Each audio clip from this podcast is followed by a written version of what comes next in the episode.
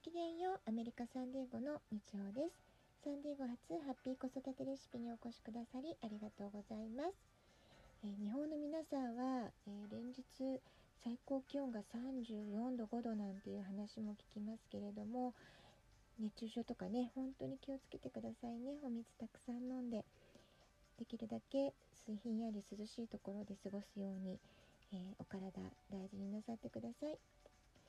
サンディエゴは内陸部はねやっぱり砂漠気候みたいなところがあるので30度近くまで気温が上がってるところもあると思います、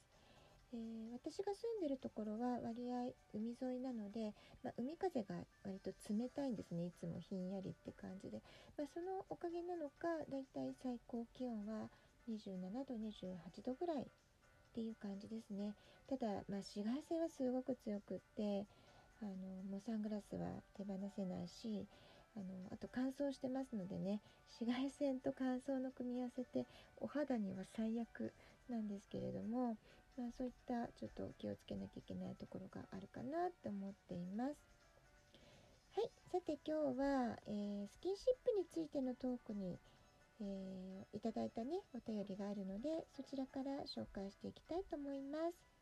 ラジオネームりえりんさん。アプリの方からいただきました。ありがとうございます。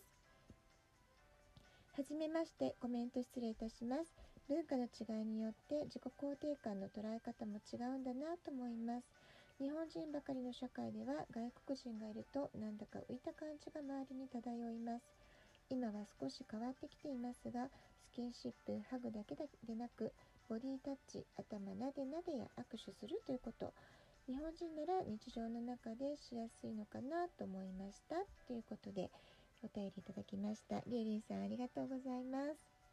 本当にそうですよね。日本人ならではのスキンシップっていうのねそれを大事にしていけたら私もいいんじゃないかなと思います。アメリカ人はねハグとかキスとかそういうのが挨拶として定着してますけれども日本人はちょっとそうはいかないですよね。だけどもまあその日本人らしいスキンシップみたいなのってねあるんじゃないかなと思います。でこのお便りを読んでね私自身ちょっとね思い出した光景があるので今日はそれからお話ししようかなと思ってるんですけども、えー、中学生高校生の時にね、えー、中間テスト期末テストってありますよね定期テスト。で高校生の頃私はものすごく母に反抗してた時期でもあったんですけれどもこのテスト期間中ですね朝学校に行く時に玄関先で母が肩をポンポンと軽く叩いてテスト頑張ってってそんな風に送り出される瞬間っていうのはねなんか嬉しかったんですよね。うん、あの嬉しかったとは言えなかったんですけど素直に。でも肩トントン押してもらうとちょっと気分がいいあテスト頑張れそうみたいなねそういう嬉しい気持ちっていうのが急に思い出しましたこのお便りを読んで。まあ、この肩トントンはあのリエリンさんの言うボディタッチですよね。えー、小さい頃っていうのはスキンシップ、まあ、簡単に割とでやりやすいと思います。子供も天真天真爛漫無邪気に素直に甘えてきます。ただこの思春期になってくると子供がイライラピリピリとんがってる時期ですから親としてはどう関わるかスキンシップにしても言葉がけも非常に気を使ってみたりとか忍耐を要するなんてこともねいろいろあるんじゃないかなと思います私も今そんな感じですね息子に対しては今日はどんな感じかなってちょっと毎日あの様子を見ながら言葉がけを考えるみたいな感じですかね。ただまあ親に反抗的な態度生意気な態度をとってたとしても心の奥底では親の愛情を求めてるとか自分のことを見ててほしいとか気にしてほしいっていう気持ちもまだまだ強かったりするんですよね。あの甘えたいのに甘えられない素直に表現できない思春期ってそういう時期なんじゃないかなって私自身の高校時代を振り返ってみてもまあ、今更ながらそんなことを感じています。で今ですね小学校6年生の国語でカレーライスっていう重松清さんの作品を教えてるんですね。でこのお話ちょうどこれから思春期に入るかなっていう入り口に差し掛かったところ、えー、小学校6年生の男の子のお話なんですけれども、えー、このお話の中でいつまでも子供扱いする親に対して悔しいとかね僕のことちっとも分かってくれないっていう分かってもらえない苛立ちとか。で反面で親のことがすごく気になったり心配もしたりあるいは親が自分のことを気にかけてくれることに対してなんかすごく嬉しい。でもその嬉しいが素直になぜ言えないんだろうみたいなね。さまざまな感情がその男の子の中で心の中で溢れ出してすごく混乱していたりとか気持ちをうまく言葉にできなかったりっていうそういう葛藤がねとてもよく描かれた作品だなと思います。でこの物語でもわかるんですけれども表面的な態度だけを見てるとね全くわからないんですよその心の内っていうのがね。で親も日々慌ただしい生活してますからあのそこに気づくのってね結構難しかったりすると思います。でもその表面的な行動だけで判断しないっていうそういう視点をね持ち続けることが親側は大事なんじゃないかななんていうふうに思ったりしています。皆さんはいかがですか？自分が子供の頃親にしてもらって嬉しかったことって何か覚えてますか？あるいはすごく嫌だったこと。覚えてることありますか？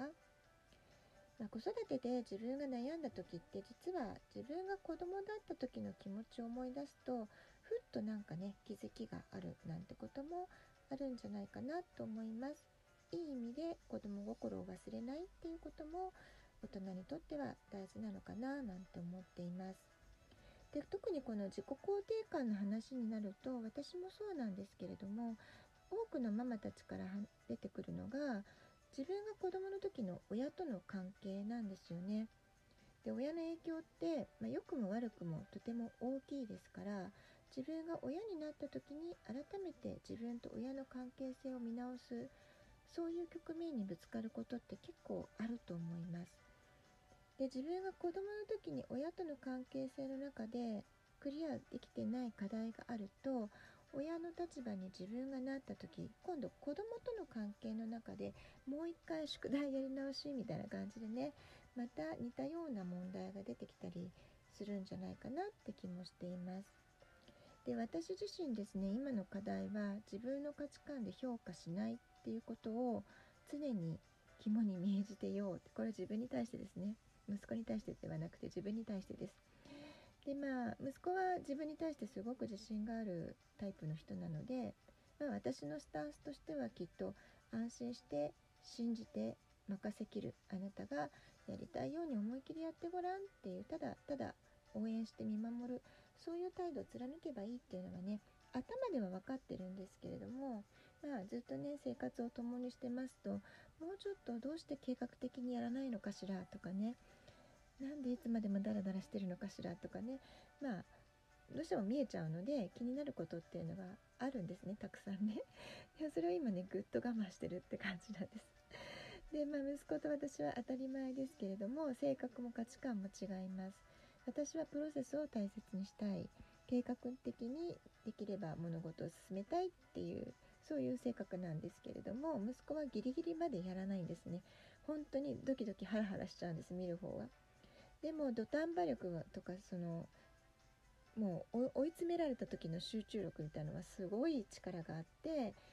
まあ、結果良ければいいでしょって結果が全てっていうタイプなんですね。だからまあ私としてママはこう思うんだけどっていうのはもちろん話す話さなきゃいけない時はもちろん伝えますけれども、まあ、その時にも言い方はなるべく気をつけてママはこう思うんだけどあなたはどう思うとか必ず相手の気持ち意見を聞くように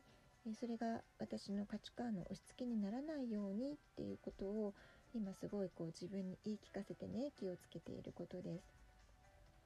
でこれまでも、まあ、私がすごく制限されて束縛されて育った子供時代それがすごく嫌だったので息子にはできるだけ自由度を与えて自分で考えて自分で選択するそういうことができる人になってほしいっていうね願いを持ちながら子育てしてきました。なのでまあ私の中ではかなり自由にさせてるつもりなんですけれどもまあ、アメリカ人の高校生として成長してる息子からしてみればそれでもねアジア人の親は口うるさいなって思われてるところがねきっとあるんだと思います。ですので我が家の場合は世代間ギャップジェネレーションギャップだけじゃなくって日本とアメリカの常識が違うとか価値観が違うってことがねあのコミュニケーションの中で大きくあの課題として出てくるなっていうことがあります。これは海外子育てあるあるかなと思うんですけれどももし海外子育てしてるママがいたら是非どんな感じかご意見いただけるとそれも嬉しいです。はい今日は子どもの気持ち親の気持ちっていうことでちょっといろいろなお話をさせていただきました。えよかったらまたあの質問感想など送っていただけたらとても嬉しいです。URL からトーク聞きましたって方は質問するってボタンがあります。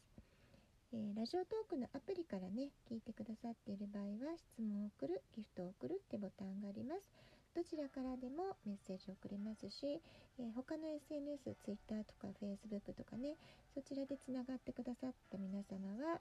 えー、そちらのメッセージでも構いません。楽しみに待っています。では、今日はこの辺で、えー、今日も一日素敵なお時間をお過ごしください。ごきげんよう、みちおでした。さようなら。